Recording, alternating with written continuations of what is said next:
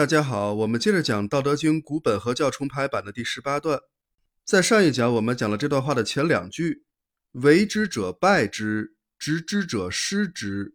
是以圣人无为故无败，无执故无失。”这讲的是刻意而为和执着的害处，就是败之和失之。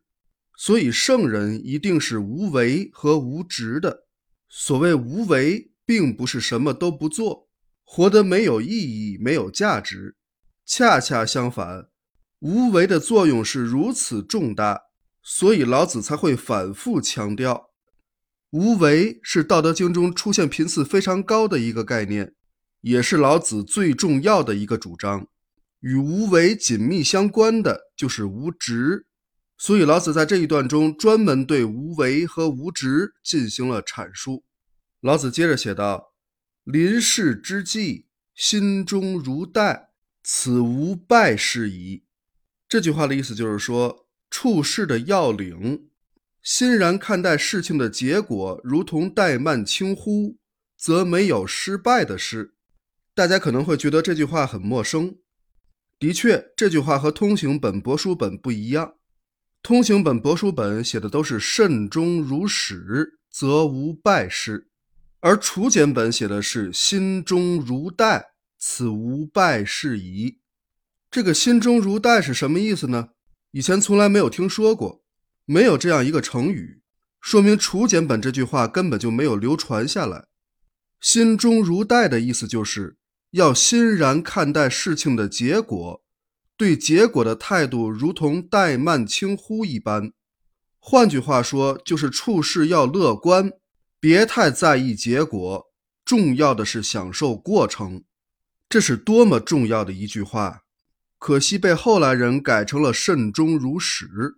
虽然说“慎终如始”也很有道理，但说的不是一个意思。“慎终如始”指的是从始至终的谨慎，讲的是谨言慎行。这和本段所讨论的无为和无执根本扯不上关系。所以，把慎终如始放在这一段中是说不通的。老子为什么要讲欣然看待事情的结果，如同怠慢轻忽？而且这是处事的要领，这样做就没有失败的事。这正是承接了前文“无为故无败，无执故无失”啊。老子说，做事的时候就应该尽量做到无为和无执。尤其是对事情的结果，不要强求，不要执着于结果，重要的是过程。当然不是说结果不重要，这句话的意思是不要执着于结果，与过程相比，结果没那么重要。如果能做到心中如待，淡然地看待事情的结果，那就是无为和无执，也就不会有失败的事了。这就像一个优秀的运动员，能以身心放松的状态努力做好每一个细节，根本不去想能不能拿到金牌。正因为他懂得心中如带的道理，所以不会给自己那么大的心理压力。于是，在一种放松的状态下，他既能做好标准动作，又能自由发挥。如此一来，反而能超水平发挥，取得优异的成绩。不论最终拿没拿到金牌。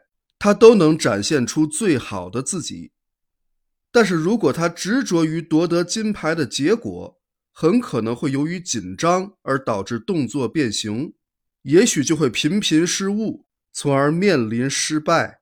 这种情况在现实中是屡见不鲜的。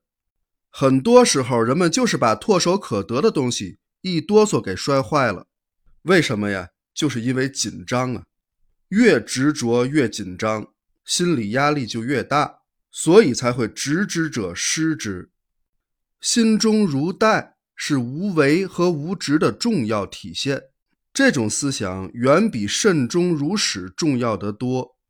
可惜后人没有理解老子写这段话的用意，只知道谨言慎行很重要，所以做事不敢有怠慢，却不懂得对结果的执着，反而会适得其反。